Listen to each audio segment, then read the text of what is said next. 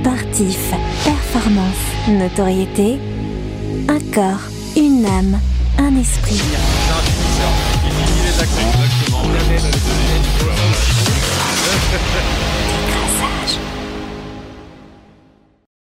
Bienvenue à tous et à tous pour cette nouvelle émission euh, d'écrassage dans un contexte un peu spécial. On a la joie de se retrouver aujourd'hui, euh, nous, en tant que présentateurs et chroniqueurs en plateau. Euh, voilà, bienvenue dans Décrassage, l'émission qui décrasse le sport, qui va voir bah, ce qui se trouve derrière les paillettes du sport, des sportifs. Et aujourd'hui, bah, on va parler un peu de l'envers du décor, de ceux qui parlent de sport, de ceux qui écrivent sur le sport. On va parler du journalisme, du journalisme sportif. Avant d'introduire euh, et de présenter notre invité, bien sûr, je vais présenter notre plateau exceptionnel, rayonnant. Euh, on a euh, Jérémy, Jérémy euh, qui a toujours rêvé d'être journaliste. Je crois que tu m'as confié ça un jour, mais tu as sombré entre-temps dans la communication. On, on te pardonne. Est-ce que t'es pas trop frustré finalement de ne pas être devenu journaliste? Un rêve déchu. Un rêve déchu. Écoute, on m'a appris dans la vie, il faut toujours un plan B. Bah voilà. C'était la communication. Mon plan B, c'était la com, et j'y suis rentré de, de plein pied. Son plan B à lui, c'était d'être aumônier du sport. Au début, il voulait être euh, journaliste, acclamé par les supporters et par les journalistes du SCO d'Angers. On balance en ce début d'émission. Pas trop déçu d'être devenu aumônier, ça va? Tu t'en es remis? Ça va, mais je sens que je vais postuler au SCO d'Angers vu qu'ils vont descendre dans les bas-fonds de la Ligue 2 et bientôt peut-être en National si le club ne se ressaisit pas. Donc euh, je, m'entretiens, je me, prépare, on sait jamais. On peut toujours relancer une, carrière, euh, le plan B pour revenir euh, plan A. Tout est possible à celui qui croit. Bon, on fera une émission Illusion perdue sur Angers, sur Strasbourg, vous en avez l'habitude. donc avec nous, comme je disais, un journaliste, Ben Barnier. Salut Ben. Salut à tous. Merci beaucoup d'être euh, avec nous. Alors, quelques petits mots de présentation. Euh, ben, tu es euh, ce qu'on appelle un grand reporter. dernièrement, tu es notamment parti plusieurs fois en Ukraine. Et si on te reçoit aujourd'hui pour passer ces, quelques minutes avec nous, c'est parce que dans ta carrière, tu as et tu vas encore traiter de sujets de sport. C'est un des, un des sujets que, tu, que tu apprécies particulièrement. Et tu as notamment couvert les JO de, Tokyo en 2014, euh, de, de, Sochi pardon en 2014 et de Tokyo en 2021. Et c'est de ça notamment dont on va parler euh, aujourd'hui, justement, deux parties euh, aujourd'hui, et avec une petite nouveauté aujourd'hui, euh, c'est Jérémy qui s'essaye à l'exercice de la chronique avec une petite jérémiade. voilà, donc vous... Retour au plan A. Exactement. voilà, toute sa frustration de, de, journaliste, il va la mettre là maintenant. Donc voilà, on verra ce que ça donne. on verra ce que ça donne après.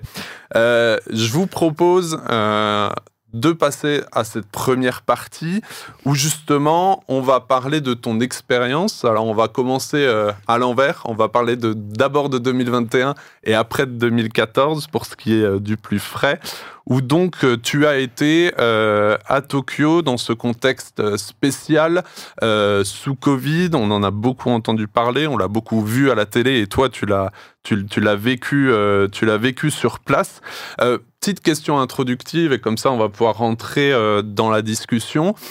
Toi, si tu devais retenir quelque chose sur comment tu as vécu ces jeux en tant que journaliste, quel goût ça avait ces, jeux à Tokyo en 2021 euh, je dirais que ça avait un goût très, euh, un goût de carton, quoi, un goût très, très décevant. Je m'attendais à, avoir les papilles qui frémissent euh, dans tous les, sens possibles du terme, au niveau des restos, bien sûr, mais surtout de, de ce qu'on allait y vivre. Honnêtement, ça a été, extrêmement insipide pour ce qui était de l'ambiance, parce qu'il n'y avait pas d'ambiance. Voilà. Après, il y a eu des, très très belles rencontres et de belles performances de Français et Françaises que moi j'ai suivi sur place. Donc c'était c'était génial, mais non, ça a été globalement une grande grande déception. Hmm. Justement, tu parles des, sportifs que, que tu as suivis, que tu as l'habitude de suivre. Comment elles se sont passées justement ces, ces relations avec, euh, avec les sportifs C'est clair que vous pouviez pas forcément euh, vous, retrouviez, vous retrouver pardon, quand vous voulez, où vous vouliez. Comment ça se passait à, ce niveau-là, ce, ce, rapport euh, sportif-journaliste bah justement, c'est ce qui, ce qui était génial, c'est que quand tu es dans un environnement comme ça où, en gros, tout est interdit parce qu'on est en pleine crise du Covid et dans un pays, le Japon, qui a pris toutes les précautions, je pense tout simplement trop de précautions pour un événement comme ça. La moindre rencontre, c'est comme se voir au travers d'une vitre, quoi. Tu te, les quelques moments où moi j'ai changé, justement pas sur le téléphone, mais en, en présentiel avec les, les athlètes, euh, c'était génial. C'était vraiment super euh, parce que oui, on avait le sentiment de vivre euh, juste de voir de sa face, c'était exceptionnel. Euh, et après, c'est vrai que pour avoir tout justement ce qui fait le sel, la saveur du reportage sportif, à savoir les coulisses, les à côté, ça passait énormément par le téléphone en fait simplement. C'est-à-dire que moi, je recevais on a fait des tas d'interviews WhatsApp, on a, on a récupéré plein de trucs sur Instagram, euh, mais c'était pas du reportage au sens euh, classique, c'était plus comme euh, dans le film Lost in Translation. Moi, j'étais un peu coincé dans ma chambre d'hôtel pendant, au moins pendant 15 jours.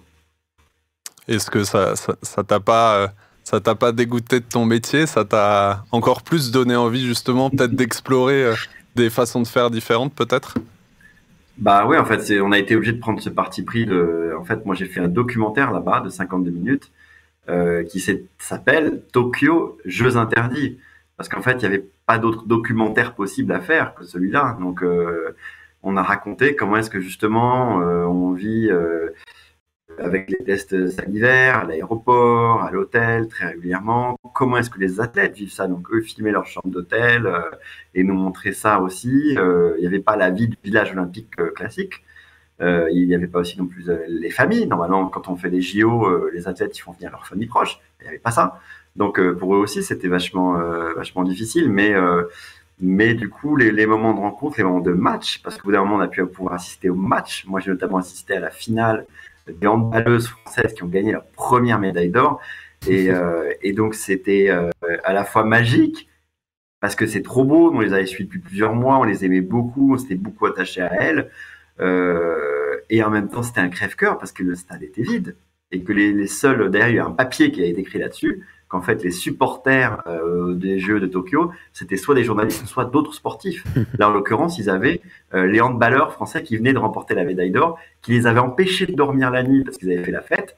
Et leur match à elles, au handball, c'était le lendemain. Et donc, ils sont venus. Donc, tu avais toutes les stars, quoi, les Karabatic, etc., euh, qui étaient là pour encourager les filles qui, en plus, leur ont fait ce cadeau et nous ont fait ce cadeau d'avoir la première médaille d'or.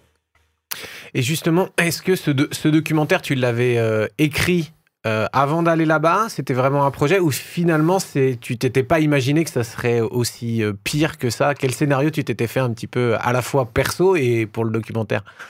Bah C'est ça, Joël, justement, c'est ça le truc, c'est que ça a été une déception. On s'est dit, bon, ok, une déception, mais maintenant on n'est pas là pour raconter euh, notre déception, on est là pour raconter en quoi ces JO sont extraordinaires. Et on s'est dit avec l'équipe, parce que j'étais pas tout seul, hein, j'avais un JRI, donc un caméraman et un monteur, Christophe Kenk et Harold Rox, et en fait, on s'est dit en fait, on se souviendra de ces JO dans 10 ans, dans 20 ans, 30 ans, 50 ans, comme les jeux du Covid. Donc ça sert à rien de faire, euh, d'essayer de masquer l'aspect Covid. Au contraire, montrons-le à fond. Montrons qu'en fait, on n'a pas le droit au petit-déj à l'hôtel et qu'il y a un japonais ou une japonaise qui dépose un petit sac tous les matins pour pas qu'on se mélange au petit-déj. Montrons que justement, on goûte pas la gastronomie japonaise, qu'on n'a pas le droit d'aller au resto ou on a le droit d'aller juste euh, en bas de l'hôtel. Euh, donc montrons-le ça s'est imposé en fait, parce qu'on ne pouvait pas en raconter d'autres. Et en fait, je pense que ce documentaire, il serait intéressant encore, euh, je pense, pendant des années, parce que ça raconte les JO euh, interdits.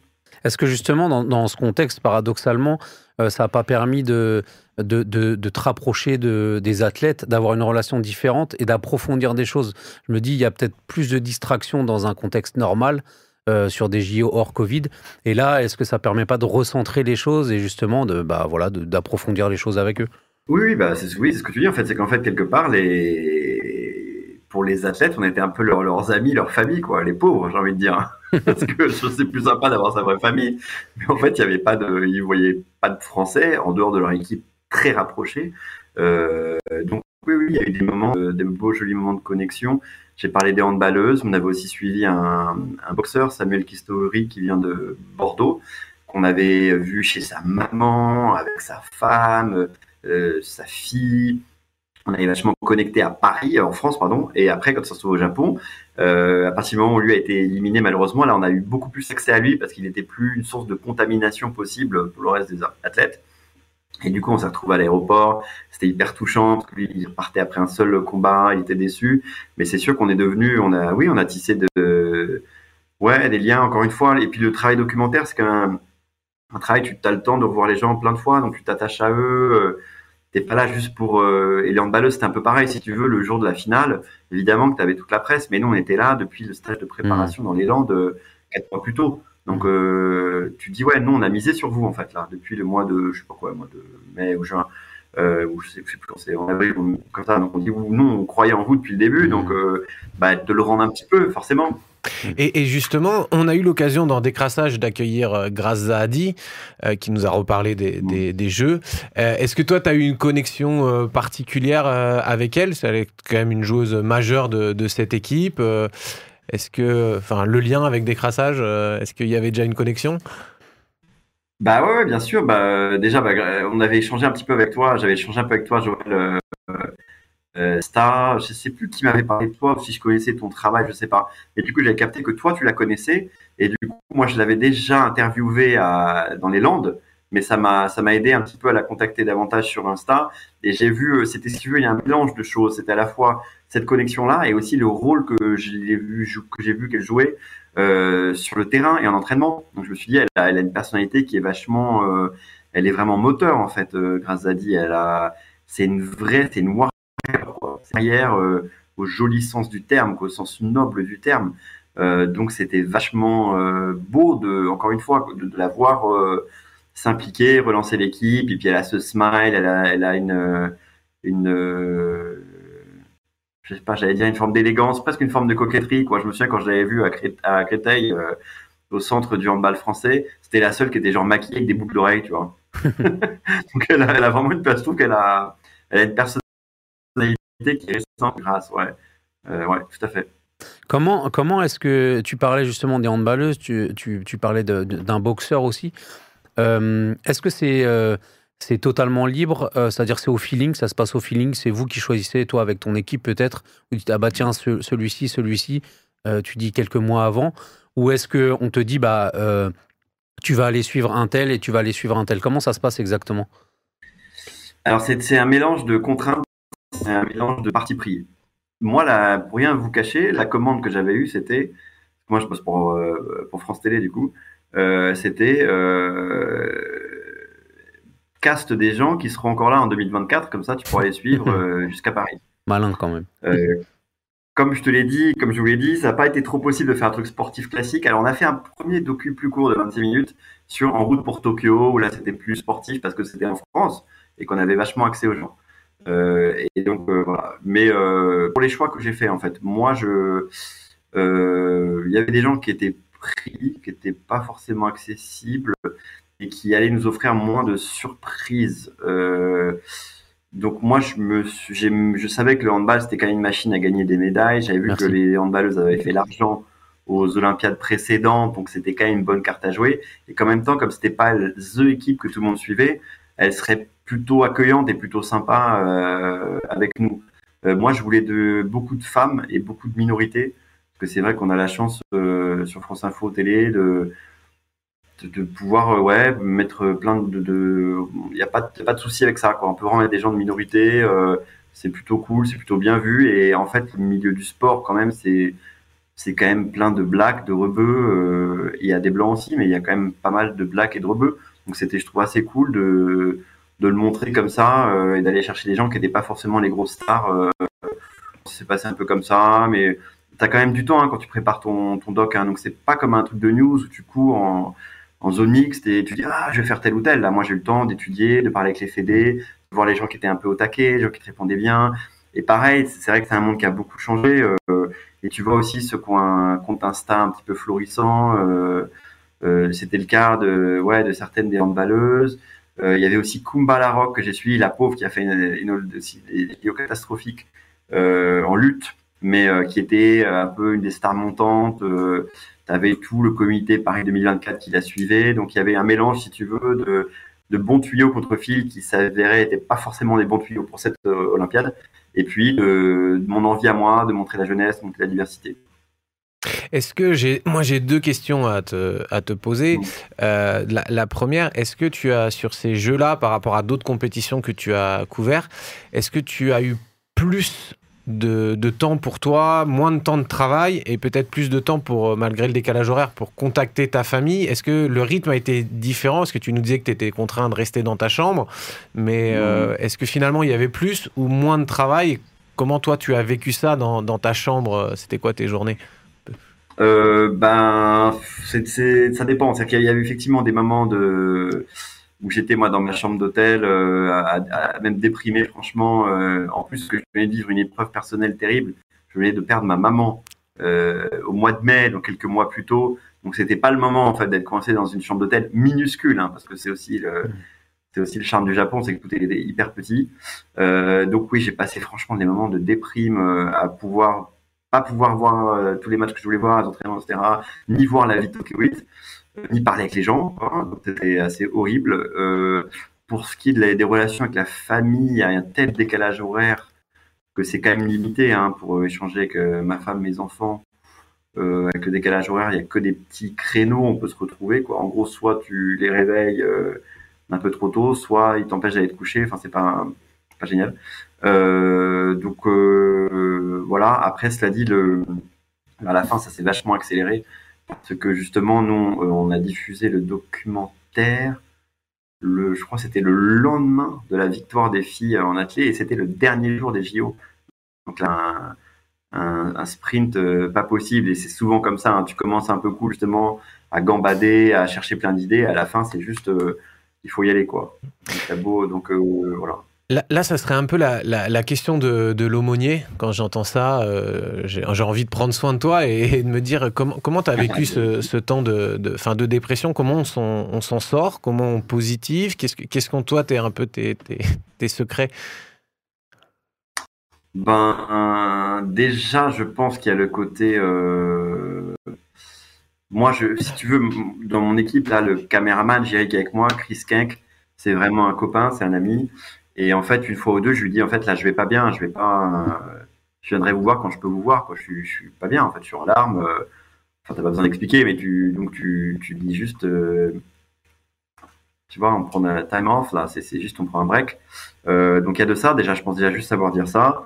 Et après, je vous, je partage aussi vraiment une vie de, une vie de foi, une vie de prière, où effectivement quand tu es conscient de ta chambre d'hôtel, oui, des fois, tu as le temps de, du coup, de lire peut-être un peu plus stable ou euh, de prier un peu plus. Euh, donc, il y avait eu des moments, euh, des moments comme ça, c'est vrai, de peut-être juste de mettre un peu de louange sur ton téléphone, tu sens un peu mieux. un mélange de ça. Après, j'ai trouvé que moi, c'était assez oppressant, justement, l'ambiance spirituelle au Japon. C'était quand même un peu dur. Et tout à l'heure, un pays où tu peux ouais. exprimer Tout à l'heure, Thierry disait que tu as fait les, as couvert les, les, les JO de Sochi. Est-ce que tu n'as pas eu l'impression ouais. d'être un peu chat noir, c'est-à-dire d'être sur deux épreuves un peu très très bizarres au niveau, euh, au niveau ambiance? est-ce que tu sens que Paris 2024, ça va être au top?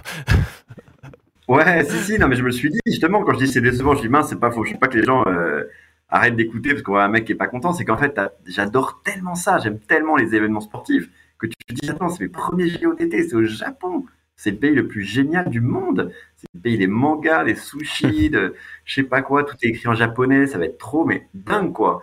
Donc euh, oui, ma déception était à la hauteur de, de mes attentes. Euh, mais oui, j'étais un peu, euh, ouais, c'est vrai que Sochi, ça me l'a fait aussi. J'ai fait aussi les, la Coupe du Monde au Brésil, pareil, c'était pas aussi rigolo que ce que je pensais. Finalement, ce qui a été le plus sympa des gros gros événements que j'ai fait, c'était la Coupe du Monde en Russie en 2018. Euh, ça peut paraître bizarre hein, dire du bien de la Russie aujourd'hui, euh, surtout moi qui vais tout le temps en Ukraine. Et franchement, là, une des compétitions les plus sympas que j'ai faites, c'était celle des grosses compètes, grosses grosses, hein, parce que sinon j'ai fait d'autres trucs en Afrique qui étaient topissimes, euh, Coupe d'Afrique des Nations et tout, mais gros gros trucs, la plus sympa, c'était le, ouais, c'était ça. Donc et les Sochi, c'était horrible, c'était pour un autre, dans un autre genre, hein, mais Sochi, c'était c'était c'était l'utilisation d'un, d'une méga plateforme pour un pour utilisation politique, en fait. C'était horrible, franchement. Je, justement, tu as l'air spécialiste de, suivre des compétitions en, contexte difficile et, et, ça pose la question euh, euh, parfois un peu piquante aussi pour un journaliste hein, de, de l'objectivité, euh, comment on fait vraiment, est-ce qu'on est vraiment objectif? Et, euh, et, ça a inspiré du coup, comme on l'a dit en, en, introduction, une petite euh, chronique à, à, à Jérémy qu'on a tout simplement appelé une jérémiade. Je pense que ça le, ça le, ça le décrit bien. donc Jérémy, à, à, toi la parole et puis Ben, si tu veux te défendre après sur le métier de journaliste, tu pourras le faire.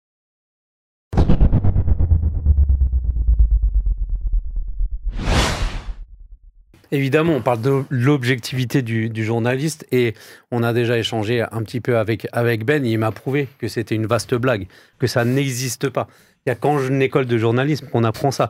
Tout le monde sait bien que ça n'existe pas. Alors, c'est qu'une vue de l'esprit, c'est une chimère. Ça me fait râler. Moi, ça me fait râler qu'on me fasse croire qu'un journaliste, c'est quelqu'un d'objectif. Selon quel référentiel Hein, on va me faire croire que c'est la vente d'encarts publicitaires, le nombre d'abonnés à la chaîne YouTube, l'exactitude des faits façon dictionnaire.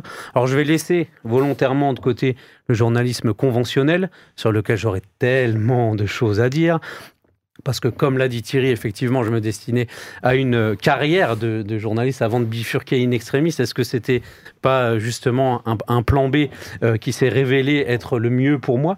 En tout cas, n'y voyez pas là une, un, une occasion de régler mes comptes. Loin de là, si je tire à boulet rouge sur ce corps de métier que j'aime vraiment et pour lequel j'ai de l'affection, c'est plutôt par justement affection. Un peu comme tous ceux qui te disent après t'avoir planté un couteau dans le dos, mais c'est pour t'aider, hein, c'est pour t'aider. Bref, revenons à nos moutons, pardon, nos auditeurs, et concentrons-nous sur le journalisme sportif, le cœur de notre sujet et de notre invité. Alors je vais essayer, moi, personnellement, de définir ce qu'est un bon journaliste sportif. En toute subjectivité, bien sûr. Déjà, pour moi, il doit être passionné. Passionné par le sport qu'il couvre, capable d'en comprendre et d'en vulgariser les enjeux et les règles, d'en partager le contexte et les histoires marquantes. Parce que si je veux de l'objectivité, j'ai quelques sites où je peux aller chercher les résultats tout seul. Merci, ça me va très bien. Alors ensuite, il doit être passionné par les sportifs. Passionné par les sportifs qu'il rencontre, par leurs histoires. Et ça, ça nécessite forcément d'avoir une intimité particulière avec les athlètes. Tisser des relations, comprendre, expliquer des décisions qui peuvent paraître étonnantes pour le grand public. La passion, je le précise, n'est pas forcément incompatible avec le recul, avec l'analyse d'un événement et de ses enjeux.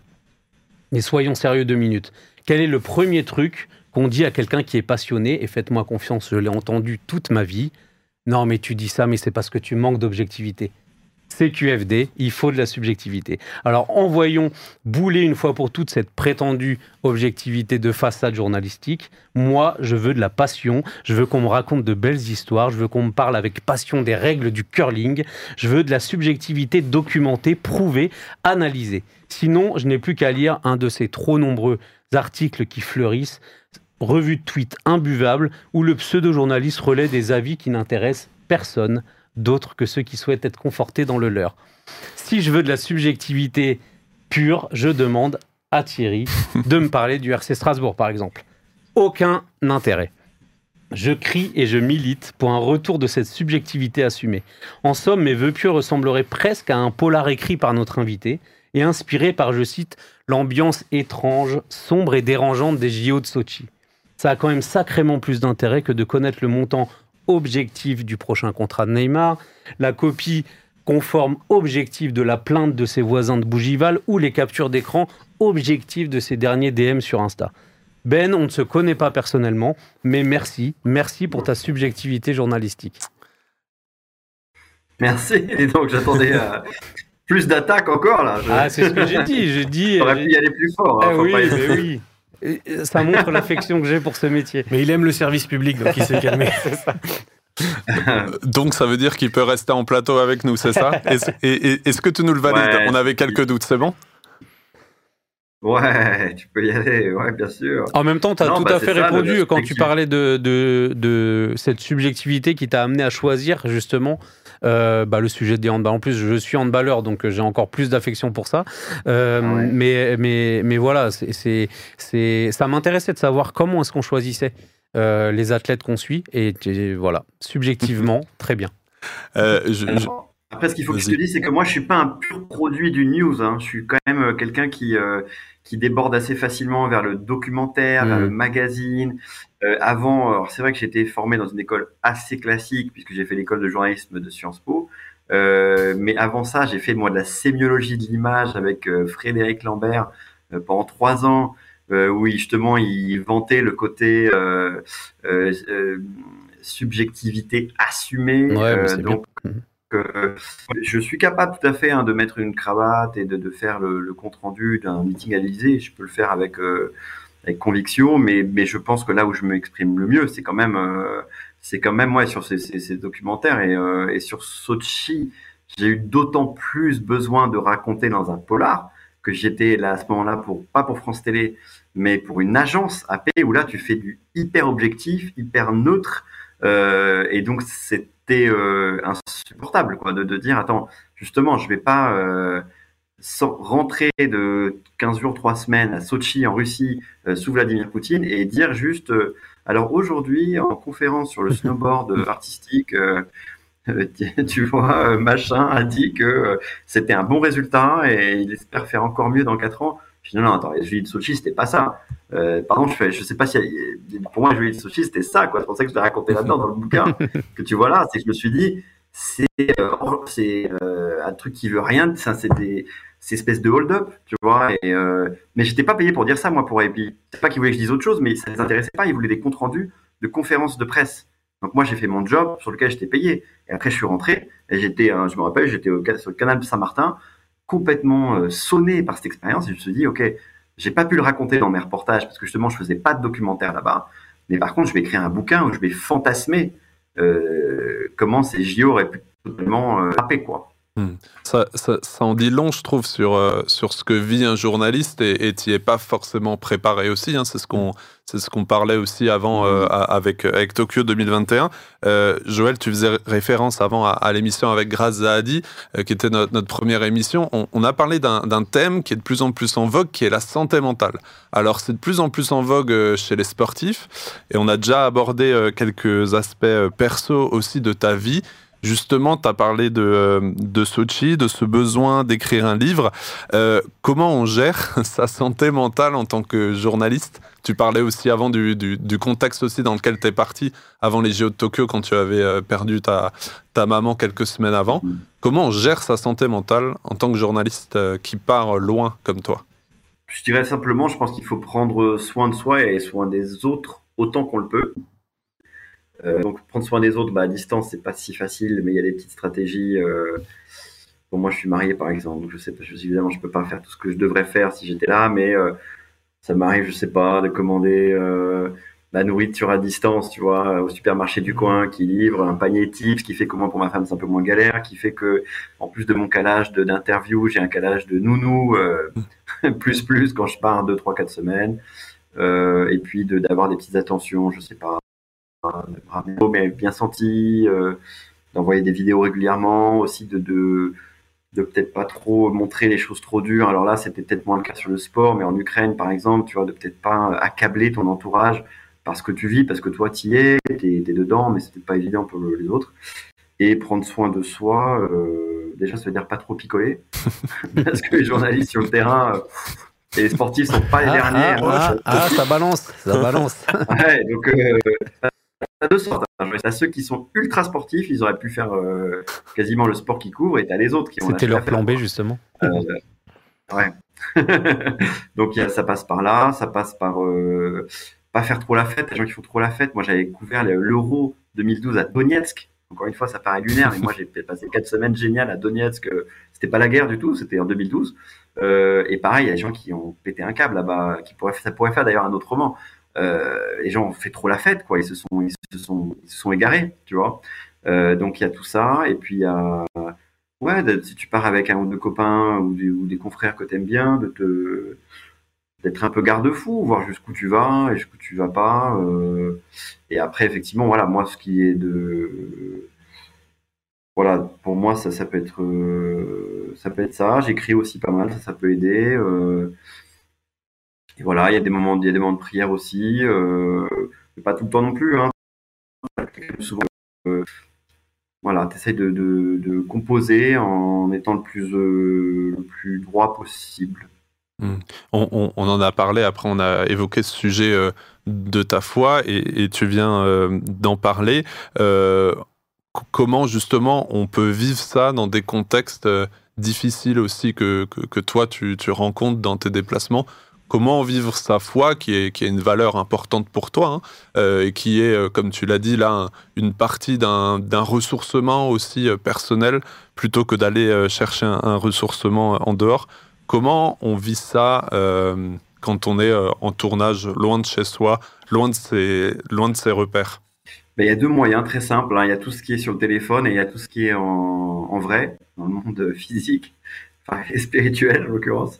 Euh, donc il y a quand même, euh, c'est quand même assez génial maintenant, et je pense que Joël, dans le travail que toi tu fais avec les athlètes, tu dois le vivre. Il y a quand même malgré tout de très très belles choses avec les technologies qui font que tu peux euh, et avoir des échanges profonds. Si tu as besoin de faire un Skype ou je sais pas quoi, un WhatsApp à quelqu'un, tu peux vraiment avoir presque une espèce d'entretien si tu en as besoin. Euh, tu peux aussi suivre tout un tas de prêches. Euh, moi, j'écoute beaucoup les prêches de Yvan Carluère, euh, sur MLK, d'MLK euh, sur mon téléphone. Et ça, ça te permet quand même malgré tout de, par exemple, c'est récemment en Ukraine, les trajets sont sans fin. Quoi. Donc, tu fais un, tu te fais un, un Kiev-Kharkiv, c'est 7 heures de bagnole, tu as le temps d'en écouter un des prêches d'Ivan Carluère ou, ou, des décrassages, ou tu as, du temps quoi. Tu peux euh, continuer à écouter les crassages, c'est bien, vas-y, continue, continue. Euh, écouter toute la première saison. C'est bon, tu peux prier un peu plus, euh, parce que moi j'ai des enfants en bas âge, donc j'ai pas forcément le temps à la maison. C'est bas âge. L'hôtel, quand c'est pas trop speed en début de mission, j'ai quelques temps un peu comme ça. Et après, tu as des moments, euh, ça dépend des endroits. Moi, j'ai fait pas mal de missions aux États-Unis où carrément, tu peux aller dans des églises. Si tu pars, moi, je suis parti quatre semaines euh, aux États-Unis, tu as le temps de faire un dimanche matin à l'église, ça se fait. Tu dis à ton équipe, euh, pareil, typiquement, tu auras peut-être un dîner un peu sympa la veille, euh, avec du vin, machin. Tout le monde est très content d'avoir le dimanche matin off, et toi, tu te lèves et tu vas, euh, tu vas à l'église, et c'est trop génial parce que tu rencontres des gens qui t'accueillent super bien, comme si c'était de la famille, et puis tu as vraiment décroché de même du huis clos, qui est un petit peu une mission où tu es toujours avec les mêmes gens. Euh, et euh, donc tout ça, c'est possible, hein, mais ça dépend de l'endroit où tu te trouves. Quoi. Justement, c'était ma, ma, question. Est-ce qu'avec tous les pays, euh, tu as parlé du, du Brésil, l'Ukraine, euh, ouais, plein, plein, plein de pays que tu, que tu as fait, Japon, est-ce que tu, tu, as des fois le, le temps d'aller découvrir les églises, aussi le côté architecture, enfin, quel que soit temple, cathédrale? Est-ce que tu est as eu l'occasion Est-ce que tu as un souvenir marquant peut-être au Brésil? Ouais, j'ai un super souvenir. Je dire, le Brésil, c'est un bon endroit pour l'église quand même. C'est-à-dire que bon, malheureusement, c'est très très politique. Nous en France, on a peut-être cette chance où ça t'a pas, c'est pas tellement euh, hijacké quoi par la politique. Euh, c'est pas tellement de, de mainmise de la politique sur l'Église. En, en, Brésil, c'est une relation qui est plus complexe. Mais en revanche, t'as quand même un tissu d'Église qui est vachement riche. Et moi, je suis allé à l'église à Ribeiro Preto, qui est l'endroit où les Bleus se sont entraînés pendant trois semaines. Et une église, euh, on va dire, euh, pentecôtiste, euh, évangélique, très réveillée, où ça, ça, il y avait des haut-parleurs de ouf et tout, mais c'était vachement sympa de faire ça un dimanche matin. Euh, architecturalement, c'était pas hyper sympa, mais par contre, c'était intéressant l'ambiance. Et j'ai suis retourné après à Rio, dans une petite église de quartier hyper cool, où les gens étaient hallucinés qu'il y ait un Français là-bas, hyper, hyper gentil. C'était un soir, et c'était vraiment des jolis moments. Et justement, on parlait même de santé mentale un peu plus tôt. C'est quand même où ça ressemble quand même à une vie de sportif, une vie de journaliste euh, comme ça qui, voyage beaucoup. T'as l'impression que tu dois toujours être en train de faire des trucs, toujours chercher des idées, toujours là. Et là, tu dis, OK, là, on va faire une pause. On va aller à l'église. Alors, je peux pas forcément éteindre le portable, ça, c'est pas possible. Mais tu le peut-être un peu de côté, tu mets un peu sur le silencieux. Et puis, tu te. Et quelque part, bizarrement, tu bosses d'autant mieux. Tu vois, le dimanche matin où tu es allé à l'église, où tu as été vraiment renouvelé, tu as vécu des jolies choses dans les chants, dans la louange, juste dans l'amitié que les gens t'ont manifesté, derrière, tu as dix fois plus envie de bosser en fait. Tu vas mieux. Justement, tu l'as, dit, euh, tu m'as un peu coupé l'herbe sous le pied en disant que des fois, ça ressemblait, euh, la vie d'un journaliste ressemblait à celle d'un sportif. Est-ce que tu as, hum, justement, tu as fait des rencontres par rapport à ça avec, euh, avec des sportifs avec qui tu pouvais partager des choses au-delà de, de, ton métier, que ce soit euh, la foi ou autre chose. Hein. Mais est-ce que tu as des, exemples marquants comme ça ou pas? Ou est-ce qu'il faut garder une réserve? Euh, je ne sais pas s'il faut forcément garder une réserve. Je sais que nous on avait un peu échangé avec Grazadi parce que c'était un peu de, on avait quelques, voilà, un peu de réseau en commun, mais euh, mais c'est pas allé beaucoup plus loin parce qu'on se voyait en zone mixte malgré tout à Tokyo et que t'as pas le temps non plus de te te poser, je sais pas, de, raconter un peu ton parcours de foi. Euh, donc moi, je sais pas aller euh, plus loin que ça. Euh, moi, j'ai eu des moments quand je bossais pour une chaîne américaine où j'ai prié pour une fille qui était gravement malade et mon caméra halluciné. Et en fait, en plus, elle a. Enfin, c'est une espèce de témoignage de dingue, quoi. Mais donc voilà, ça c'était un ou deux trucs très cool, mais ça reste assez, euh, assez. Euh, oui, tu dis ça comme que si c'est- c'était euh, tranquille, euh, une petite anecdote, mais quand même. euh, je- je Ah ouais, non, que un truc de dingue. Ouais, c'est Mais j'aimerais te dire que ça m'arrive tout le temps. Et tu vois, j'aurais voulu le faire pour ma maman, pour Ah, d'autres gens que je c'est bien. Mais il se trouve que c'était pour une, une jeune fille africaine au Burkina Faso, gravement atteinte de méningite. Et on faisait un sujet sur la méningite, parce que Bill Gates euh, payait des vaccins contre la méningite. Et en fait, euh, on, avait, on cherche toujours, c'est un peu triste, tu cherches les pires cas pour illustrer le sujet. Et donc là, on a trouvé l'un des pires cas dans un hôpital de Ouagadougou. Et la pauvre fille, elle était complètement squelettique, etc. Et moi, j'ai demandé euh, de pouvoir prier pour elle. et donc, j'ai prié pour elle. Et euh, j'ai prié en français, mon collègue était anglais. Et quand on a terminé le tournage, il m'a dit écoute, moi je suis allé en Irak, je sais pas combien de fois, en Afghanistan, mais là tu as prié pour elle, j'ai jamais vu ça de ma vie. Je dis bah, je, dis, je suis vraiment désolé, je suis pas censé le faire, mais j'ai eu trop de peine pour cette pauvre fille, quoi. Donc voilà, et puis voilà. Et en fait, il se trouve qu'on nous a renvoyés au Burkina Faso deux mois plus tard et qu'on a dû retourner dans le même hôpital. Et j'ai retrouvé la même infirmière en chef et je lui dis euh, elle me dit ah oui, c'est vous qui avez prié pour la, la fille. Euh, je dis oui oui. Elle me dit bah elle est plus là. Je là, ok d'accord. Dis, ça sent pas bon ça. Elle me dit non non elle est plus là, elle est dans son village, elle va nickel et tout. Et du coup c'était Wow. hyper euh, hyper ému quoi, hyper touché, euh, oh, hyper reconnaissant quelque part si tu as euh, vécu ça. Mais c'était franchement bizarre parce que je dis j'enfreignais un peu quelques règles. Alors, encore une fois c'était pas pour mon employeur actuel, hein. mais euh, dans le milieu peut-être un, un peu mieux tu vois. Mais mais euh, mais c'était fou ouais c'était vraiment fou c'était hyper beau de faire ça et en plus d'avoir le suivi parce que j'aurais pu prier pour elle et puis qu'elle guérisse mais que je le sache jamais si tu veux mais là elle était donnée pour morte quoi elle Ouais, était- plus, la ouais. pauvre elle était cuite hein. Mm. c'était pas genre euh, non c'était pas bon quoi c'était un vieux en Afrique euh, il y avait pas trop de pas trop d'espoir malheureusement donc c'était c'était une belle histoire On, on arrive tout doucement à la, à la conclusion de cette émission et, et du coup depuis quelques minutes on parle voilà des, des, des- des à côté aussi de ta vie de journaliste, de tes valeurs, de ta foi aussi et, et merci du coup de nous, de, nous, de nous donner justement aussi un peu euh, ces à côté. On voit que tu, que, tu arrives aussi à, vivre toi ta vie euh, même quand tu es en tournage, même quand tu es dans des contextes difficiles aussi. Je trouve ça intéressant aussi de, de, de, voir comment tu peux vivre ce qui te tient à cœur. Et vous en avez l'habitude euh, depuis le, début de la saison. On conclut euh, cette émission euh, déjà avec le speed dating de, de Joël et donc qui va surfer sur cette vague euh, de, euh, du spirituel euh, et, et- et de ce qu'il a préparé. C'est à toi, Joël.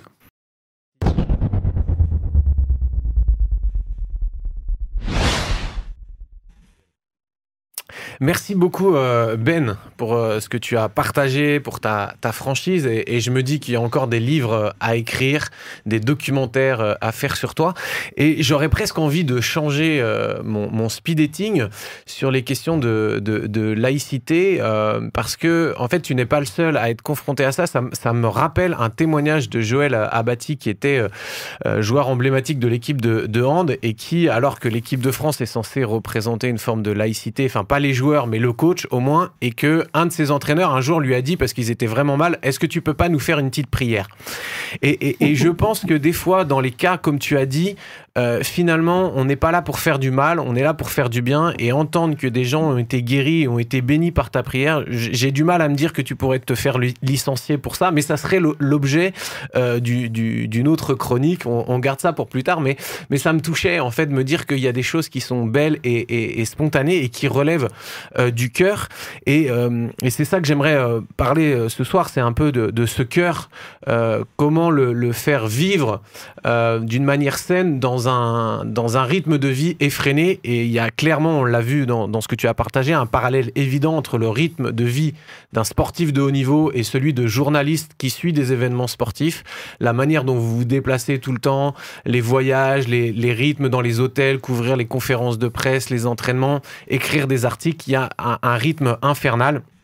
Et la question de, maîtriser son, temps se, se pose. Et donc, je me suis intéressé à la vie de quelqu'un qui avait euh, une vie très trépidante et puis ça nous est raconté dans un des best-sellers de, la littérature euh, mondiale et euh, c'est la, la, vie d'un des hommes les plus influents de l'histoire de l'humanité, rien que ça, et comment lui gérait son temps. Alors on retrouve ça dans un livre qui s'appelle L'Évangile selon Marc, qui nous raconte la vie d'un certain Jésus et il nous est dit que ce gars-là se levait pour s'isoler très tôt le matin avant que le soleil se, lève et il priait. Et euh, il était tellement sollicité, il y avait des foules qui venaient lui demander tellement de choses que lui, il avait besoin de ce temps à part, tout seul, pour prier. Et je me dis, c'est une phrase qui est très courte dans ce livre, très connu, et on peut passer euh, à côté. Et euh, elle est tellement riche d'enseignements. L'importance de se poser, de méditer, de préparer sa journée et de le faire dans la prière, de venir dans le calme, et de laisser retomber l'agitation pour revenir à l'essentiel, pour pouvoir mieux préparer cette journée. Et quelle belle leçon que tu nous as donnée, Ben, en nous disant que mettre une journée à part ou une demi-journée à part, ça ressource. Et c'est tout le thème de la chronique, c'est que finalement on pense qu'on a perdu du temps. Notre temps, il est gaspillé quelque part, on le récupérera jamais. Mais ce qu'on en fait en s'arrêtant, en réfléchissant et en priant, et ben finalement c'est du temps de gagner, c'est du temps bénéfique en termes de sagesse, de calme et de confiance au milieu de la, de la tempête. Alors merci beaucoup pour, euh, pour ton témoignage. Ah, merci à vous trois, merci pour votre invitation.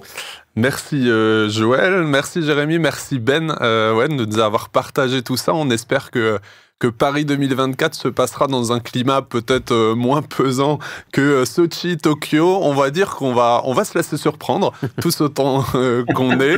On va se laisser surprendre. toi aussi, tu, tu as l'habitude de vivre aussi un peu au jour le jour et à voir, à voir ce qui va se passer. Mais en tout cas, ouais, merci pour ce que tu nous as partagé sur cet envers du décor qu'on voit à travers la caméra et les caméras là aussi qui sont devant nous et pour ces petites choses aussi que tu nous as partagées. Nous, on se retrouve pour un prochain euh, épisode. D'ici là, ben, n'hésitez pas hein, à, partager cet épisode, à liker nos différents euh, réseaux sociaux, à parler autour de vous euh, de l'émission qui, qui, décrasse le sport et un peu les journalistes aujourd'hui, du coup.